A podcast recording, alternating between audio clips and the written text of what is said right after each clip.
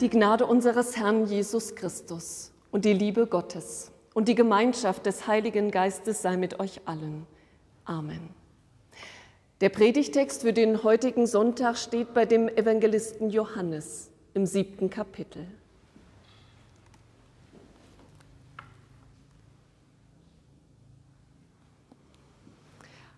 Am letzten, dem höchsten Tag des Festes trat Jesus auf und rief, Wen da dürstet, der komme zu mir und trinke.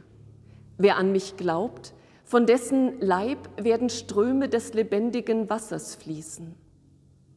Das sagte Jesus aber von dem Geist, den die empfangen sollten, die an ihn glaubten. Denn der Geist war noch nicht da, denn Jesus war noch nicht verherrlicht. Herr, öffne unsere Herzen, dass wir dein Wort verstehen und aus ihm leben lernen. Amen. Liebe Gemeinde, in den vergangenen Wochen und Monaten bin ich oft gefragt worden, wie sind Sie bislang durch die Corona-Krise gekommen? Meine Antwort lautete immer gut. Denn mein Mann und ich sind gesund geblieben. Wir waren nicht einsam. Und wir haben auch keine wirtschaftlichen Sorgen und Nöte. Das ist sehr viel. Doch nach dem Gut kam auch bei mir ein Aber. Aber die Zeit hat viel Kraft gekostet, viel Lebenskraft. Es gibt Zeiten im Leben, die kosten viel Kraft, viel Lebenskraft. Das können ganz unterschiedliche Zeiten sein. Prüfungszeiten in Schule und Ausbildung, bestimmte Phasen im Berufsleben, die Zeit der Pubertät, die Zeit der Pflege des kranken Partners oder der alt gewordenen Eltern, Zeiten der Trauer, Zeiten der Orientierungslosigkeit, Zeiten der Unsicherheit und Ungewissheit. Und eben auch Zeiten einer Pandemie. Kurz Zeiten besonderer körperlicher und oder seelischer Belastungen. Im Nachhinein, im Rückblick fragt man sich oft, wie habe ich das eigentlich geschafft? Wie habe ich diese Zeiten ausgehalten und durchgestanden? Woher habe ich die Kraft dafür genommen? Das ist eine gute Frage. Woher nehmen wir die Kraft für solche Zeiten im Leben? Aus welcher Quelle schöpfen wir in solchen Zeiten?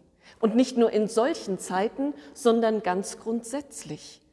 Woher nehmen wir die Kraft zum Leben? Jeden Tag neu.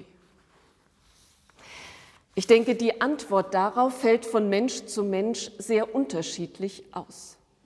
Der eine schöpft seine Lebenskraft aus der Beziehung zu anderen Menschen, aus der Beziehung zum Partner, zur Partnerin, aus der Beziehung zu den Kindern und Enkelkindern, aus der Beziehung zu guten Freunden. Die andere schöpft ihre Lebenskraft aus der Arbeit, aus ihrem Beruf oder aus einem Ehrenamt, aus der Anerkennung, die sie dafür bekommt, aus dem Erfolg, den sie dabei hat. Der nächste schöpft seine Lebenskraft aus Momenten der Ruhe und der Entspannung, bei einem guten Buch oder bei einem Glas Wein oder bei einem ausgedehnten Spaziergang. Wieder eine andere schöpft Kraft aus der Beschäftigung mit einem Hobby, sei es der Sport oder die Musik oder der Garten. Nicht zuletzt ist für viele Menschen auch der Glaube, ihre Beziehung zu Gott, ihr Vertrauen auf ihn und auf sein Dabeisein im Leben eine solche Quelle der Kraft. Dass der Glaube eine Kraftquelle für das Leben ist, das sagt auch der heutige Predigtext. Genauer gesagt, Jesus sagt hier von sich selbst, dass er eine solche Lebenskraftquelle ist.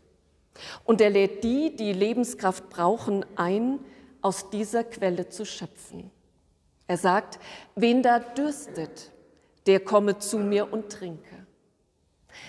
Jesus verheißt den Menschen damals und uns heute, dass sie durch den Glauben an ihn Kraft für ihr Leben schöpfen können. Und nicht nur das, er verheißt denen, die an ihn glauben, dass sie selbst zu einer Lebenskraftquelle für andere werden. Er sagt auch, wer an mich glaubt, von dessen Leib werden Ströme lebendigen Wassers fließen. Doch wie muss man sich das vorstellen? Wie genau stärkt der Glaube unsere Lebenskraft? Ich denke dadurch, dass er uns entlastet. Und zwar entlastet uns der Glaube von der Sorge, von der Sorge um unsere Vergangenheit und von der Sorge um unsere Zukunft.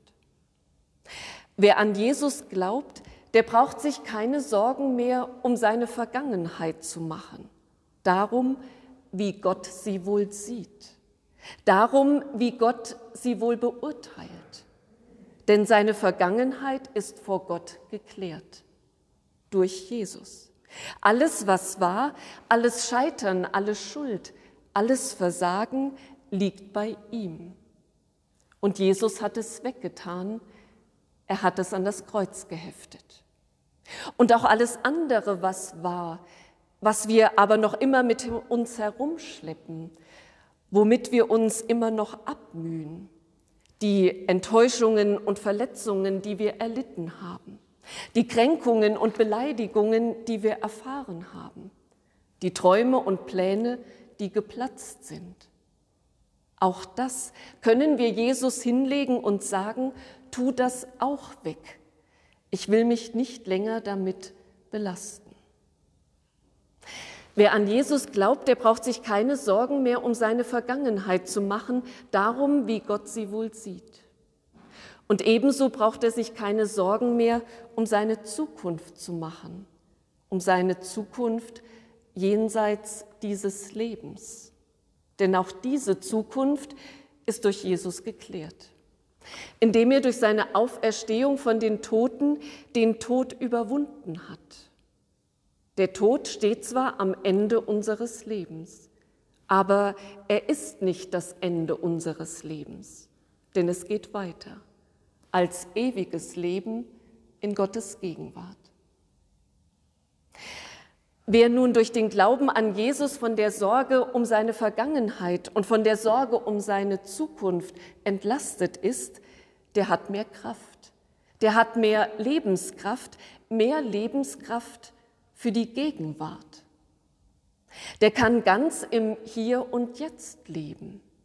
Der kann seine ganze Kraft seine ganze ihm zur Verfügung stehende Lebenskraft in die Gegenwart hineinlegen, in das, was jetzt gerade dran ist, in das, was in diesem Moment seine ganze Kraft und Energie erfordert, dazu seine Aufmerksamkeit und Hingabe, seine Liebe und Fürsorge, seinen Mut und seine Entschlossenheit, seine Hoffnung und seine Zuversicht.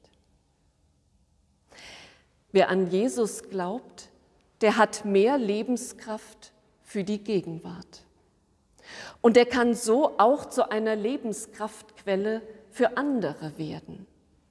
Wer an mich glaubt, von dessen Leib werden Ströme lebendigen Wassers fließen, sagt Jesus im Predigtext.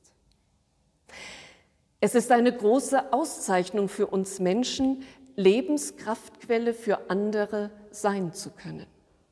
Und es ist gleichzeitig aber auch eine große Gefahr für uns, denn wir können dabei leer laufen.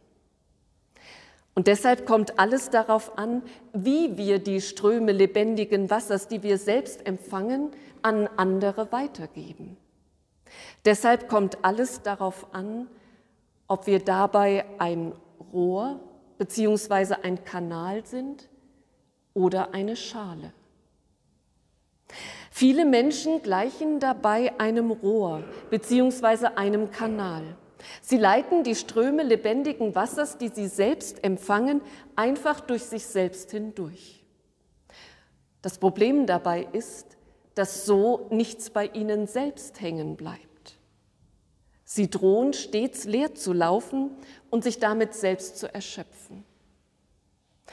Der Zisterzienserabt Bernhard von Clairvaux hat einmal Folgendes gesagt. Wenn du vernünftig bist, dann erweise dich als eine Schale und nicht als ein Kanal, der fast gleichzeitig empfängt und weitergibt, während die Schale wartet, bis sie gefüllt ist. Auf diese Weise gibt sie das, was bei ihr überfließt, ohne eigenen Schaden weiter. Lerne auch du nur aus der Fülle auszugießen und habe nicht den Wunsch, freigebiger zu sein als Gott. Die Schale ahmt die Quelle nach. Erst wenn sie mit Wasser gesättigt ist, strömt sie zum Fluss, wird sie zur See. Du tue das Gleiche. Zuerst anfüllen und dann ausgießen. Mit anderen Worten, ich muss erst und immer wieder selbst mit Lebenskraft angefüllt sein, um andere stärken zu können. Ich muss erst und immer wieder selbst überfließen, um ohne eigenen Schaden an andere weitergeben zu können. Auch Jesus hat das so gemacht. Er glich einer Schale. In der Bibel wird immer wieder berichtet, dass er zunächst das Gespräch mit Gott, den Kontakt mit seinem himmlischen Vater gesucht hat, um sich von ihm stärken, um sich von ihm anfüllen zu lassen. Dann erst ist er zu den Menschen gegangen. Es gibt Zeiten im Leben, die kosten viel Kraft, viel Lebenskraft. Wir alle befinden uns gerade mitten in einer solchen Zeit. Möge uns der Glaube gerade jetzt eine Kraftquelle sein. Und mögen wir durch ihn immer wieder mit so viel Lebenskraft angefüllt werden, dass wir von dieser Lebenskraft an andere weitergeben können. Und der Friede Gottes, der höher ist als alle Vernunft, bewahre unsere Herzen und Sinne in Christus Jesus, unserem Heiland und Herrn. Amen. Sie hörten einen Predigt-Live-Mitschnitt aus der evangelischen Kirchengemeinde der Versöhnungskirche Matthäuskirche Fulda, Pfarrerin Tina Öhm-Ludwig.